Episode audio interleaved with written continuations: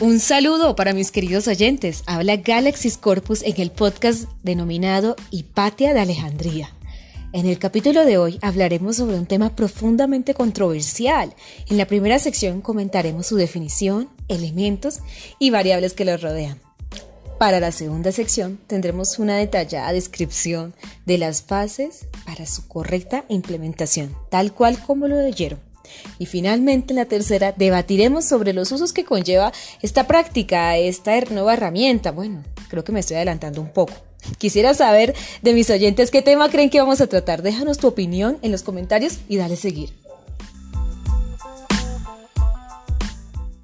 El tema de hoy trataremos gobierno electrónico o e-government.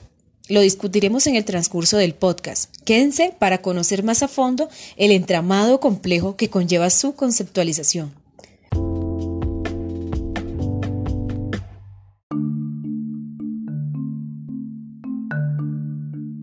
Pues bien, el e-government se define como la aplicación de las tecnologías de la información y la comunicación, o bien denominadas TIC, al funcionamiento del sector público con el objetivo de brindar mejores servicios al ciudadano e incrementar la eficiencia y la transparencia, además de la participación ciudadana, un elemento importante. De esta forma se evidencian puntos cruciales que complementan un poco esta definición. En el primer punto, eh, tenemos a las TIC como un elemento de apoyo. Estas son consideradas herramientas tecnológicas que brindan accesibilidad y conectividad, dos elementos cruciales para definirnos en el siglo XXI esto trae consigo un, fenómeno bien conocido que es la globalización. Gracias a estas, el hombre pisa la luna y estamos un paso afuera de nuestro planeta. Otro elemento es el incremento en el rendimiento de un gobierno. En la medida que se amplía la capacidad de la administración pública para generar un valor público, mayormente esta se ve mermada por las preferencias de la población. Pero ojo aquí, solo lo colectivo puede determinar lo que es realmente valioso para sus miembros. Lo anterior nos lleva al punto más crucial que radica en la gobernanza para su correcta aplicación, y es la vinculación directa del ciudadano. Mediante bases de consultas en línea, foros públicos y plebiscitos que determinarán los objetivos y alcances del e-government, será basado en las necesidades y problemáticas que aflora la misma población. Es decir, esta determinará cuál o qué elementos son circunstanciales para la correcta aplicación.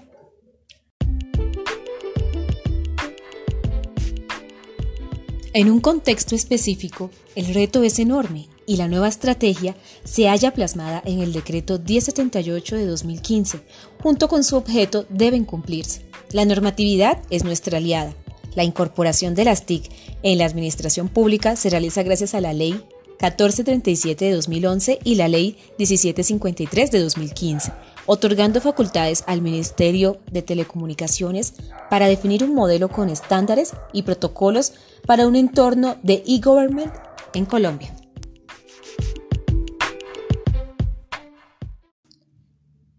Entramos al segmento número 2, Aquí haré mención de tres aspectos que han causado mucha curiosidad acerca de la relación intrínseca del e-government con variables que determinarán su ejecución.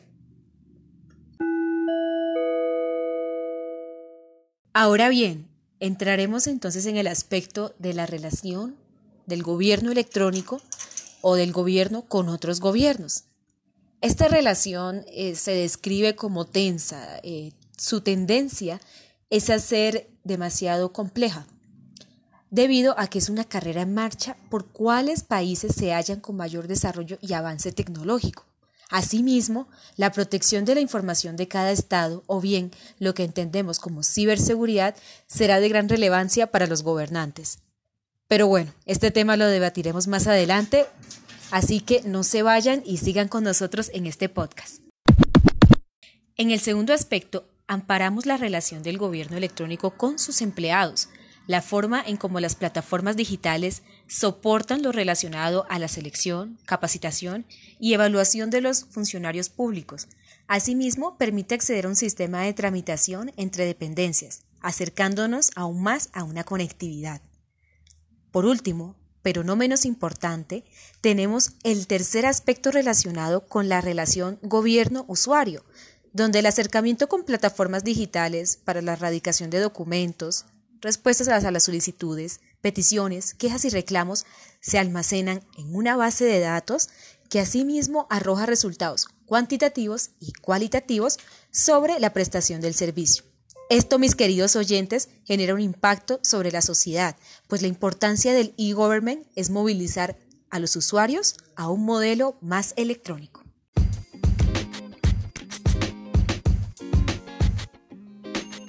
En nuestro país existe el Sistema Único de Información de Trámites con las siglas SUITE, que es un instrumento de apoyo para la implementación de la política pública, denominada la racionalización de trámites. Esta la administra el Departamento Administrativo de la Función Pública, cuyo esfuerzo se centra en la identificación, priorización, racionalización e interoperabilidad de trámites. Así es como el modelo de servicios ciudadanos digitales y el SUIT harán posible a través de un modelo de autenticación electrónica estándar la consolidación de la estrategia de gobierno en línea, sobre todo el territorio nacional. El profesor Cardona, experto en democracia electrónica, define cinco fases fundamentales para la implementación de las TIC en un gobierno presentadas a continuación.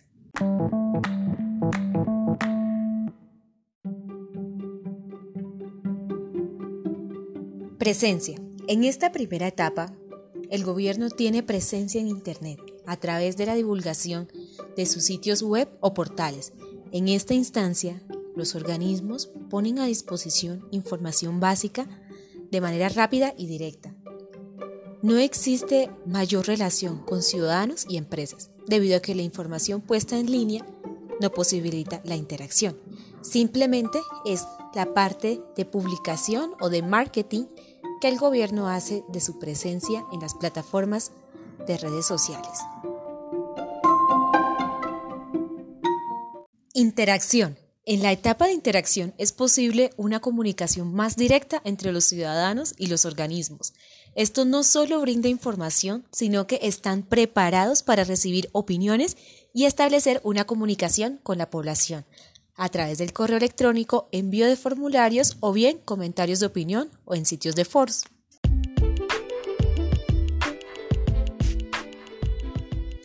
Transacción. Una vez completada la etapa anterior, los organismos brindan a los ciudadanos la posibilidad de analizar, realizar el seguimiento y finalizar cualquier trámite en línea, sin tener que ir personalmente a la dependencia correspondiente. Los sitios web de los organismos están preparados para ofrecer sus trámites y servicios como un complemento de la atención cara a cara en las oficinas.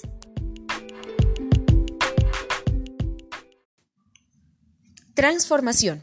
En esta cuarta fase corresponde a un salto cultural, lo cual genera un reto mayor para su implementación, porque implica una redefinición de los servicios y de la operación de la administración pública, creando una integración total entre agencias y entre niveles regionales, así como en el sector privado, las organizaciones no gubernamentales y el ciudadano, permitiendo servicios cada vez más personalizados.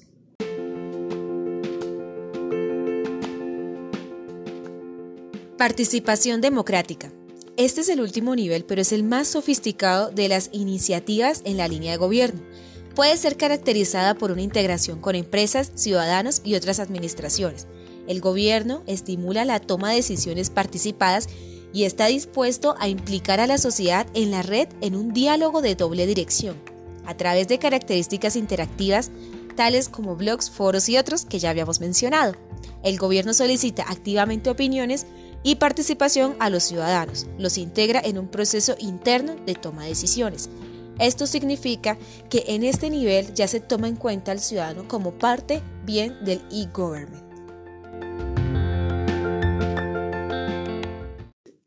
Llegamos al tercer segmento, el tan esperado por los oyentes. Bueno, les cuento que tengo un invitado especial desde Mérida, Venezuela. Nos habla el ingeniero de sistemas, experto en ciberseguridad Genaro Puentes. Un aplauso, por favor.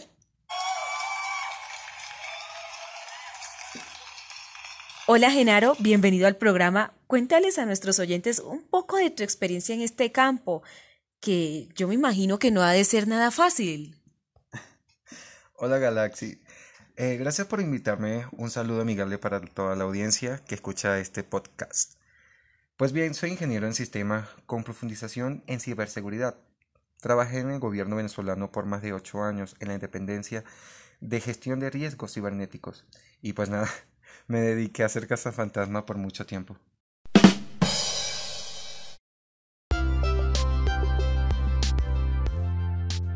Ahora sí, entrando en materia, eh, quisiera saber como experto en el área, ¿cuál consideras que debe ser el objetivo principal del gobierno a una transición a e-government?